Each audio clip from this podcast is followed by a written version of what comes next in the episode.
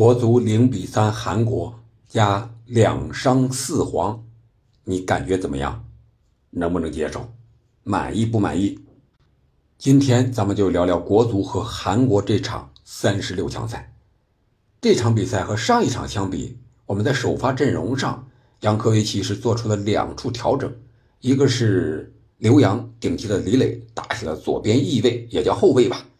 然后是王上源顶替了李可，打起了后腰，这是两个人员的变化，其他的没有任何的调整。而在阵型上呢，看似是三四三，其实踢起来就是一个五四幺。但是我们今天呢是一个防守的阵，反击的心啊？为什么？因为这两个边路啊，刘洋和刘彬彬，刘洋呢可能是边后卫出身，但是助攻能力也是比较强的，而刘彬彬呢，可以说直接就是一个。边前卫出身打到边后卫位置上，可以说这个进攻不放弃反击，或者说更想希望反击的这个属性，这颗心还在的。我觉得这场比赛除了两伤四黄啊，还有个别的一些事情啊，我不满意。从比赛的结果、过程、球员场上的拼劲儿、作风，我是完全满意的。这场比赛结果是零比三。我之前的节目早就说过，不管我们输几个，对于我们出线是没有任何的影响的。所以说这场比赛我们可以接受大比分的失利，而我们需要的就是演练我们的进攻到底行不行。哎，这场比赛呢也演练了，除了这个首发的两处调整之外，我们的替补席上，你看张玉宁、陈普、高天意，哎，这些人也出场了，说明这些个替补啊。他也能够有机会锻炼锻炼。我们可以看六十一分钟、七十一分钟、七十九分钟，这些替补队员登场的时候，在场边等待的时候是稍显紧张的。毕竟这种大赛，这种世界杯的外围赛，这种重要性质的比赛，不是谁都能够参加的。上了场和在场下等，那是完全不一样的心情啊。所以说，从这个人员的调整上来看，啊，一些替补阵容是能够进入到比赛之中锻炼的队伍。然后在过比赛过程之中呢，我我们看这场比赛的进攻，比和泰国第一场比赛的进攻显然要流畅很多啊！无论是刘洋、韦世豪，还是吴磊啊，甚至吴曦这种在中场这种阻截也好，或者是传球也好，我感觉他们更自信了。这个是这场比赛对韩国我们体现出来一个最好的一个地方。当然，我重点想说一说不满意。不满意是什么？两伤四黄，也在之前的节目中说过了，是吧？我们避免和新加坡、泰国这种比赛之前有非战斗性减员，四张黄牌啊啊，四张黄牌，加上第一场比赛对泰国的八人吃到黄牌，都谁呀？呃，这场比赛有蒋胜龙啊，是吧？有李可，有朱晨杰，有吴磊，怎么吃到的？啊，有战术犯规。啊，有这个和裁判理论是吧？说是，啊，这球为什么直接吹停比赛了？特别是吴磊这个啊，第六十七分钟，这个球那就引申到下一个话题了。为什么裁判对我们这么的苛刻？我觉得是苛刻的啊。说不公，可能咱们心里有点过于偏袒我咱们的主队主国足了。但是苛刻，这绝对没有问题的。这个当然和赛前的韩国这个一些舆论说什么少林足球有很大的关系，同时也和我们的裁判外交有很大的关系。我们现在足球外交在亚足联那简直就是零嘛。这个怎么解释呢？呃，是王上源的一脚转移吧，然后踢到了韩国队员的这个肩膀上，然后弹到了头上这么一下，然后主裁判我们还拿到球权准备进攻，结果主裁判。啊，这个加西姆啊，卡塔尔人直接就把这个球给吹停了啊！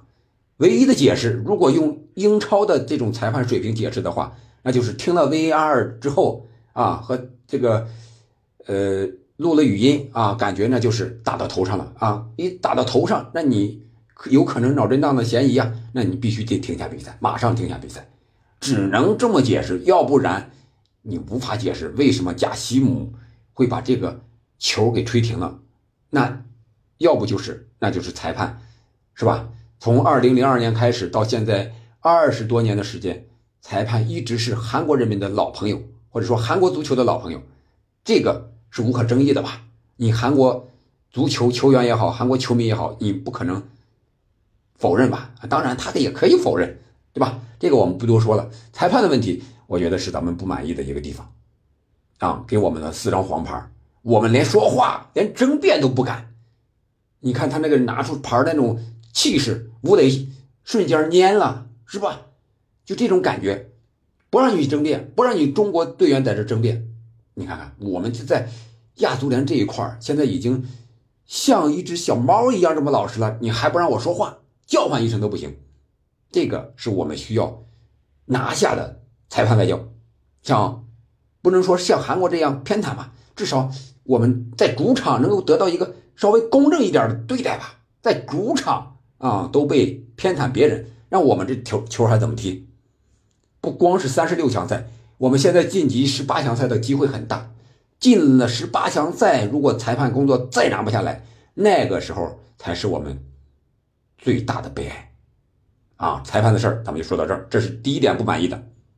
第二点不满意的是说给一些个别的球迷的啊，我们在赛前就看到了。一些球迷在韩国队来的时候啊，去机场接机。我的天呀，这是国足的比赛，不是俱乐部的比赛。你穿着热刺的球迷，穿着韩国的球迷，啊，穿着孙金这个黄的球迷，你去接机，这是什么意思？这不就是汉奸吗？说白了，这还是足球比赛呀？这是战争，真要打起来，啊，真的很可怕，我不敢想象。然后在比赛场上，啊，还有人穿着热刺的。这个七号的球衣，对吧？还有着举着韩国国旗的，是吧？还有和这个国足球迷打架的，我是非常不能理解为什么会出现这种局面。你对国足不满意，你可以不来看，可以不支持吗？你为什么再撒一把盐过来，在在国足自己的主场呀？你这么干，我在赛前就说了。今天晚上是吧？就是昨天晚上那场比赛，我们要把所有的爱献给国足。如果你喜欢孙兴敏，喜欢热刺，那你可以周末去看五大联赛嘛，在那儿支持，没人管你啊。那你为什么非得到这儿来呢？我不知道这些人脑子是不是瓦特了，还是进水了，还是怎么着？反正这种人，在这种情况下是无法让人理解的。就是这种人，如果是之前那种社会啊，现在是和谐社会救了他。不知道让人打了多少遍了啊！这是第二点不满意的，就是球迷对国足这个这种感觉，我不知道是怎么来的啊。第三啊，就是这个我们球员这一块啊，比赛本身相对来说，我刚才说不错是吧？但是我们整体上和韩国队的差距是比较大的，差在哪儿？就是这种节奏上的慢。啊，一个是个人整体，我们拿球之后，哎，比如传传给你了，哎，我们要看一看，抬头，然后再带一带，然后再低头，再去传，啊，再去找接应，再去跑位，这个老毛病啊，一看是吧？二带三通过这种慢的节奏，需要快速的改变。你看，人韩国队这种心态上的那种变化啊，脚下黄喜灿的突破是吧？呃，李刚仁那种脚下的技术。孙兴敏作为任意球的主罚手也好，还是在中场的护球也好、传球也好，啊，他的这种转身护球啊，都是明显要高出我们的，这是不可否认的。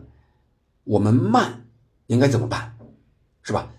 足球都讲天下武功唯快不破，而我们恰恰却是相反的，慢着来。我觉得这个从个人这块讲，就是你脚下、脑袋、眼睛，是吧？你要配合在一起，首先你脑子要想到，然后你脚下得有这种技术能达到，这才行。眼睛看到这才可以。从整体上，你说这个跑位、站位、接应、策应啊，这些个配合到一块儿才能快起来。而我们这种慢呢，是从小形成的，而人家那种快呢，是从小也是形成的，然后后天练。嗯，比如说青训这一块儿。